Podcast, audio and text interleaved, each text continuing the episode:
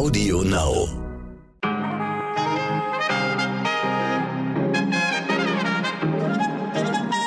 Meine Damen und Herren, ich grüße Sie zur aller, aller, allerersten Folge von Heute Wichtig. Ich bin Michel Abdullahi. Heute ist Montag, der 26. April.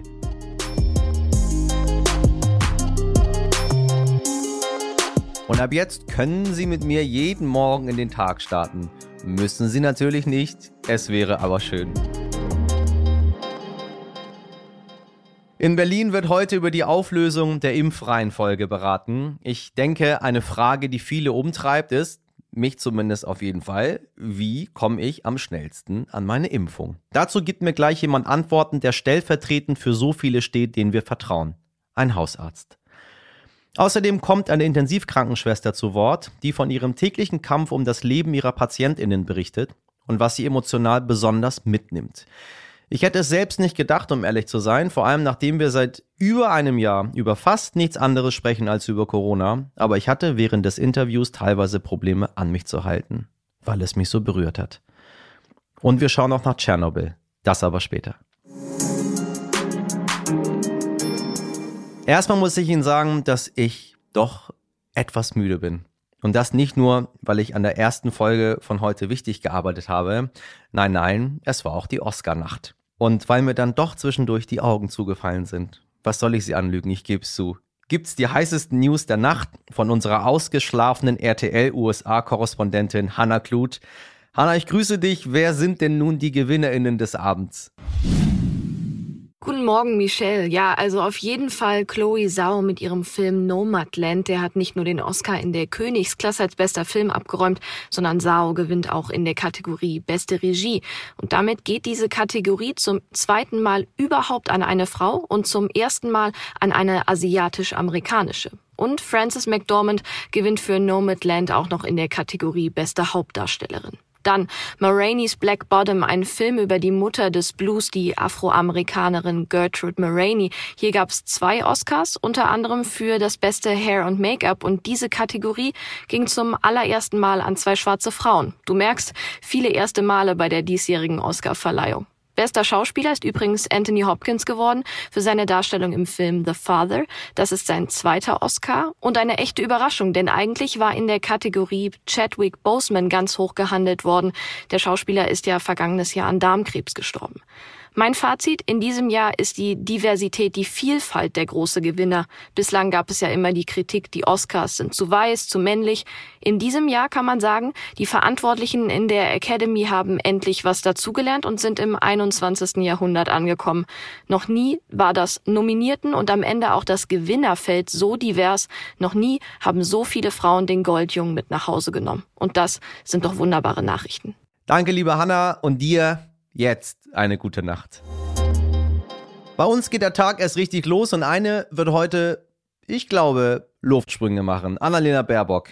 Denn die Grünen liegen laut einer Umfrage im Auftrag der Bild am Sonntag aktuell bei 28 Prozent und sind damit die Nummer eins, wenn jetzt Bundestagswahl wäre. Die Union landet bei 27 Prozent und die SPD rutscht ab auf 13.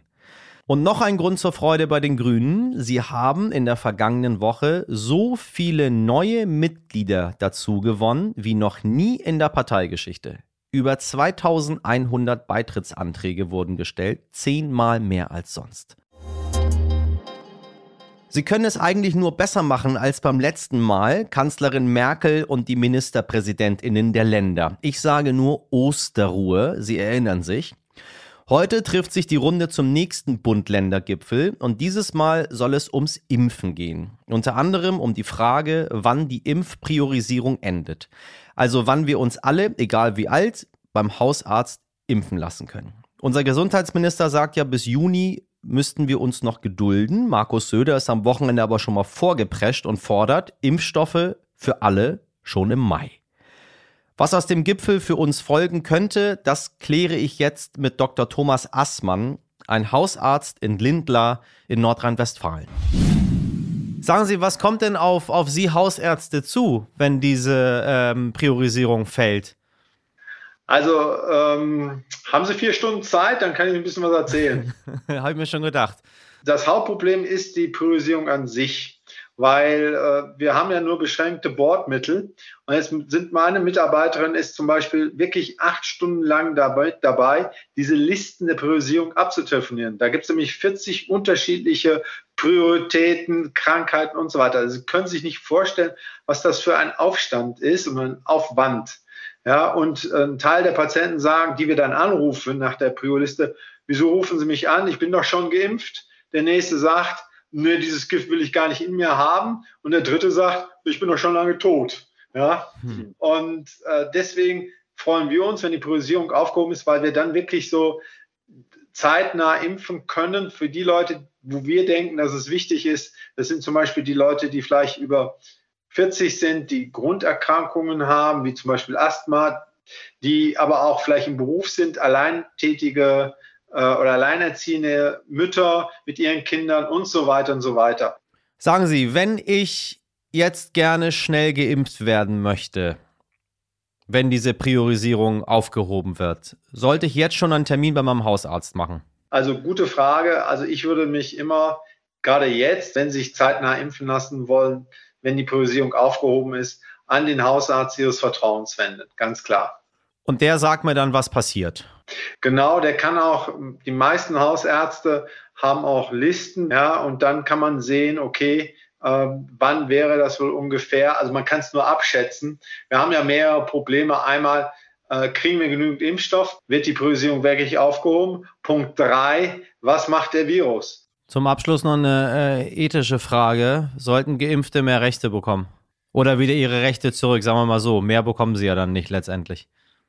Die entscheidende Frage ist, was bringt es vielleicht für einen Nutzen für die Gesellschaft? Und ist da nicht zumindest ein Mindestmaß an Solidarität wichtig? Sie hören mich schon ein bisschen nachdenklich. Ich will da jetzt kein, ich kann da kein Patientrezept geben. Aber ist es nicht ein Akt von Solidarität, dass wir sagen, okay, solange nur 10 oder 20 Prozent der Leute geimpft werden können, äh, beißen wir alle in die gleiche Zitrone. Vielleicht ist das das aller, aller, allerwichtigste, dass wir solidarisch sind füreinander gegen den Virus. Dankeschön und danke für Ihren Einsatz. Herzlichen Dank und wie gesagt, bleiben Sie gesund und vor allem negativ. Unfucking fassbar. Ja, auch dieses Wort fiel. Sie mussten sich ziemlich viel anhören, die SchauspielerInnen, die gemeinsam forderten, alles dicht machen. Ihre Videoaktion sollte, naja, eine Art satirische Kritik an der Corona-Politik sein, ging aber ziemlich, ziemlich nach hinten los. Einige SchauspielerInnen sind inzwischen zurückgerudert. Heike Makatsch oder Ulrike Volkers beispielsweise haben ihre Videos von der offiziellen Seite entfernen lassen. Manche sehen sich plötzlich in eine Querdenke-Ecke gerückt. Andere berichten sogar von Morddrohungen. Ich fand die ganze Aktion auch mehr als fragwürdig, aber ich bitte Sie, Morddrohungen? Was soll das? Vielleicht würde uns ein bisschen weniger Empörung und vor allem weniger Gegenempörung manchmal besser tun. Ein bisschen. So ein bisschen, so ein kleines bisschen mehr Sachlichkeit. Eine Reaktion auf alles Dichtmachen gefällt mir aber besonders gut. Sie kommt von einer Ärztin, die fordert jetzt nämlich, alle mal eine Schicht machen. Genau deshalb möchte ich mit einer sprechen, die seit Beginn der Pandemie ihre Schicht macht, mit Nina Kremer. Sie arbeitet auf einer Intensivstation in Nordrhein-Westfalen und natürlich hat sie auch die Bundestagspetition des Stern für eine Pflege in Würde mitgezeichnet. Liebe Nina, vielen Dank, dass du dir die Zeit genommen hast, heute mit uns bei heute wichtig, dich zu unterhalten. Hast du äh, verfolgt, was passiert ist? Unter dem Hashtag alles dicht machen haben sich ja gerade ein Haufen ziemlich bekannter Film- und FernsehschauspielerInnen, wie sie selbst sagen, satirisch äh, zu den Beschränkungen geäußert. Wie hast du das aufgenommen? Was waren deine ersten Gedanken dazu? Also ich muss sagen, der Grundgedanke an sich ist gut. Allerdings finde ich die Art und Weise der Satire nicht ganz situationsgerecht. Das, was mir sehr positiv auffällt, ist einfach, dass die Prominenten sich jetzt auch endlich äußern. Davon profitieren wir natürlich. Aber die Prominenten machen auch einfach jetzt sehr spät das, was wir seit Tag eins gemacht haben. Wir haben mit allen möglichen Mitteln versucht, aufmerksam zu machen auf diese Pandemie, auf die Probleme. Und ja, unser Benefit ist jetzt einfach, dass die Prominenten eine viel größere Reichweite haben als wir. Du hast selber als Pflegerin auf einer Intensivstation ähm, gearbeitet mit einem sehr klaren Blick auf die aktuelle Lage, nämlich irgendwie direkt von der Front, wenn ich das mal so ein bisschen salopp formuliere. Äh, warum nimmt die Belastung dort nicht ab, obwohl diese Hochrisikogruppen mittlerweile doch zu einem großen Teil geimpft sind? Ja, also ein wichtiger Grund hierfür ist, dass das Patientenklientel, das an Covid erkrankt äh, und auch möglich möglicherweise schwere Verläufe mit sich bringt, einfach immer jünger wird. Wir reden halt hier nicht mehr von den ähm, 80, 90-Jährigen, quasi den ähm, Rentnern der Gesellschaft, sondern wir reden hier wirklich von den Arbeiterklassen, ne? die Menschen so zwischen 30, 40, Anfang 50. Die werden einfach immer jünger und auch die Liegedauer, die wird länger. Oft sind auch ganze Familien einfach betroffen und diese Familienmitglieder, die versuchen, so gut es geht, telefonischen Kontakt zu uns Pflegekräften aufrechtzuerhalten. Die möchten uns ihre Ängste und ihre Sorgen mitteilen und natürlich möchten sie sich auch über den Gesundheitszustand des betroffenen Familienmitgliedes informieren. Dafür haben wir natürlich vollstes Verständnis. Wir versuchen, so gut es geht, diese Familien aufzufangen. Was man aber nicht vergessen darf, diese Anrufe, die kommen on top zu unserer Arbeit, der Arbeit, die wir am Bett des Patienten leisten. Und diese Anrufe sind natürlich auch für uns eine psychische Belastung. Also zwei Sachen erstmal. Das ist, äh, weißt du, man sollte viel mehr mit Menschen reden, die, die da sind wo Corona ist, als so viel drüber zu mutmaßen. Also der Gedanke, dass natürlich Menschen permanent anrufen, um zu fragen, wie es ihren Liebsten geht, der ist natürlich völlig klar, aber der kam mir jetzt nicht sofort in den Sinn. Und ich bin auch der Kandidat, der natürlich, wenn er zu Hause sitzt, alle zwei Minuten anruft und fragt, wie ist es gelaufen? Wie ist die OP gelaufen? Wie geht's dem und dem? Wie läuft es? Aber nochmal einen Schritt zurück. Du sagtest, die Liegezeit wird länger. Warum wird die Liegezeit länger? Also für mich wäre es logisch, alte Leute lange im Krankenhaus, läuft nicht so gut. Junge Leute schnell rein, schnell wieder raus. Ja, das hängt ein bisschen damit zusammen. Bei älteren Leuten gibt es natürlich viel häufiger auch schon ähm, Vorerkrankungen. Senioren sind meist multimorbide, haben bereits bestehende Vorerkrankungen. Erkrankungen. Bei einem jüngeren Menschen versucht man immer viel mehr alles Erdenkliche dafür zu tun, dass ähm, dieser Mensch einfach weiterleben kann. Und hier ist es natürlich auch so, dass bei einem jüngeren Patient es immer in Betracht kommen kann, diesen abzuverlegen an eine Klinik oder ein Krankenhaus, die eben ECMO-Maschinen haben. Und davon wird bei was ist was ist was ist ECMO? ECMO, das ist eine äh, extrakorporale Membranoxygenierung. Das ist ein ganz bestimmtes Behandlungs, also eine sehr bestimmte Behandlungsmethode, die auch sehr kostenspielig ist für Patienten mit einem akuten Lungenversagen. Also es handelt sich letztendlich um ein hochkomplexes Gerät, das ähnlich ist wie eine ähm, Dialysemaschine, die ja eben Blut wäscht. Das kennt die Gesellschaft eher, diesen Begriff. Und hierbei wird dem Körper einfach über Katheter Blut entzogen.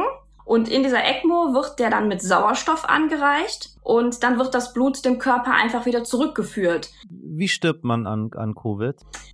Wenn ich es von, von meiner Seite aus, von meiner Emotion raus her sagen müsste, würde ich sagen, sehr einsam und alleingelassen. Wir können keine ordentlichen Sterbebegleitungen, wie wir sie uns vorstellen, durchführen einfach aus Zeitgründen und weil wir natürlich noch andere Patienten auf Intensivstationen haben, die wir betreuen, die zum Teil auch sehr instabil sind. Und letztendlich sterben die meisten an Multiorganversagen.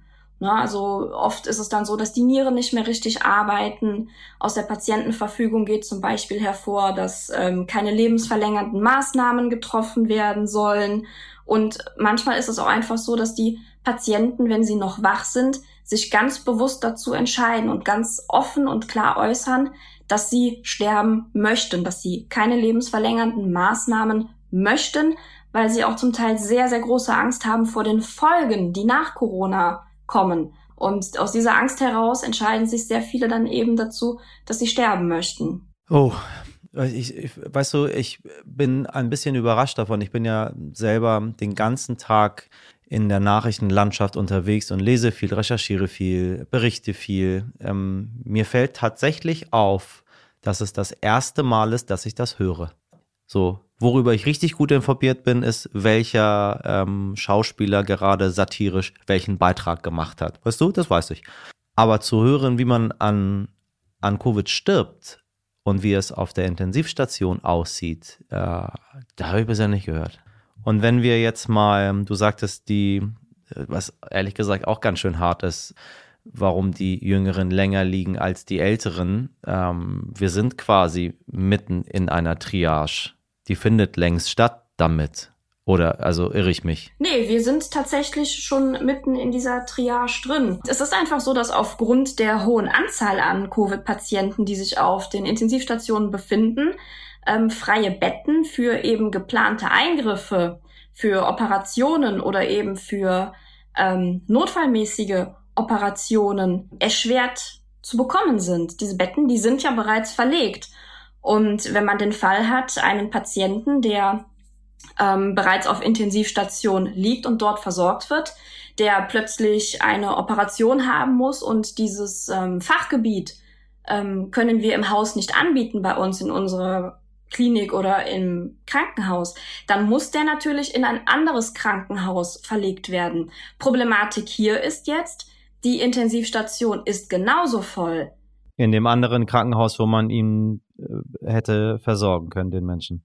Richtig, ne? Also es, es scheitert vielleicht nicht mal daran an, am Operationspersonal, dass er dort operiert werden kann, sondern eher an der Tatsache, dass er hinterher intensivpflichtig betreut werden muss und dann eben auf die Intensivstation kommt. Und dort gibt es einfach kein freies, verfügbares Bett vielleicht verfügbare Betten, aber nicht das Personal, das den Menschen, der in diesem Bett liegt, betreuen kann. Und in der Regel kommt es dann ganz oft zu Verzweiflungen. Ärzte, die, die stundenlang telefonieren und immer wieder Anläufe in Angriff nehmen, um ähm, ein Bett zu bekommen. Und es wird dann letztendlich so passieren, dass es zu einem Eins zu eins Austausch kommt. Ne, dann wird gesagt, wir geben euch diesen Patient, der beispielsweise ähm, beatmet werden muss mit den und den Erkrankungen. Dafür können wir euren Patient nehmen, der operiert werden muss und dann hinterher ein Bett auf Intensiv bei uns bekommen kann. Also es ist wirklich hier ein eins zu eins Austausch. Für die, die nicht wissen, was die Triage ist, wenn ich das einmal zusammenfassen darf, ähm, es ist letztendlich eine, eine Reihenfolge, wem gebe ich welche Behandlung und wo entscheide ich, sorry, du aber nicht, weil der andere geht vor. Wie wird denn entschieden, wer die Maximalversorgung bekommt und wer nicht? Naja, das, also letztendlich liegt die Entscheidung dann beim Arzt. Ne? Also es ist genauso wie ECMO-Plätze. Ähm, meine Intensivstation hat keine ECMO. Ich betreue beispielsweise keine ECMO-Patienten, aber wir versuchen natürlich so viele Patienten wie möglich an einen ähm, Platz zu verlegen, wo eine ECMO-Betreuung möglich ist. Und alleine hier ist es schon so, dass je nach Alter schon direkt abgelehnt wird oder eben bei entsprechenden Vorerkrankungen gesagt wird, das hat keinen Sinn mehr oder natürlich halt der aktuelle Zustand. Ne? Wenn der aktuelle Zustand schon so kritisch ist, dann äh, wird auch davon abgeraten. Das heißt, wenn mein Opa und ich kommen, würde man eher sagen, der 97-Jährige hatte schon eine ganze Menge erlebt in seinem Leben. Wir nehmen mal lieber Michelle. Das ist vollkommen richtig, ja. Wie lange, wie lange haltet ihr noch durch? Es ja, kommt immer so ein bisschen auf die Bewältigungsstrategien des Einzelnen an.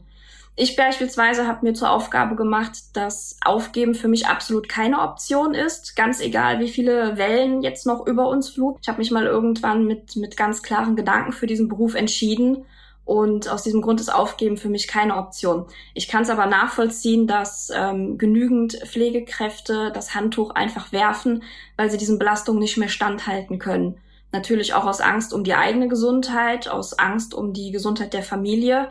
Und somit ist Flexit natürlich ein ganz, ganz großer Begriff geworden. Es sind einfach zu viele Pflegekräfte schon ausgestiegen aus dem Beruf. Und die wieder zurückzubekommen, das ist eigentlich fast eine Aufgabe der Politik. Meine Damen und Herren, Nina Kremer ist seit einem Jahr auf einer Intensivstation mit pneumologischem Schwerpunkt. Davor war sie ein Jahr in der Beatmungspflege.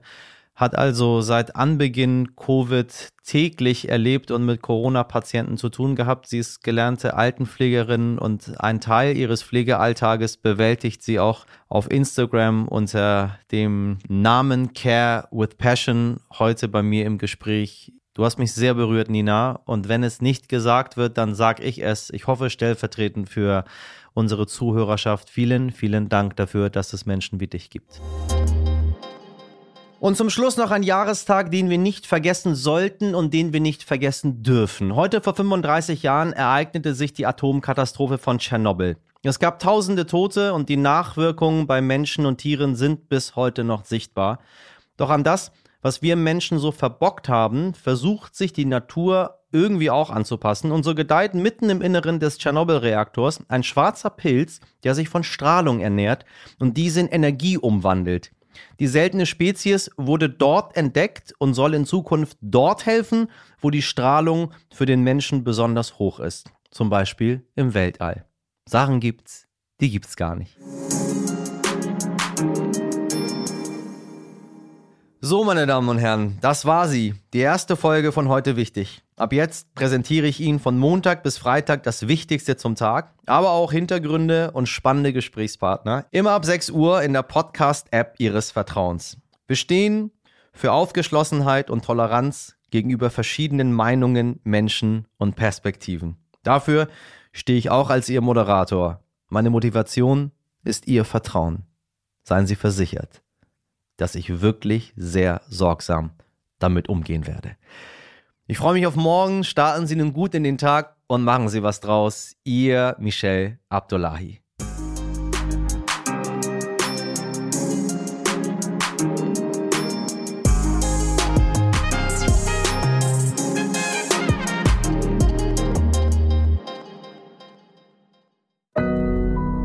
Audio Now.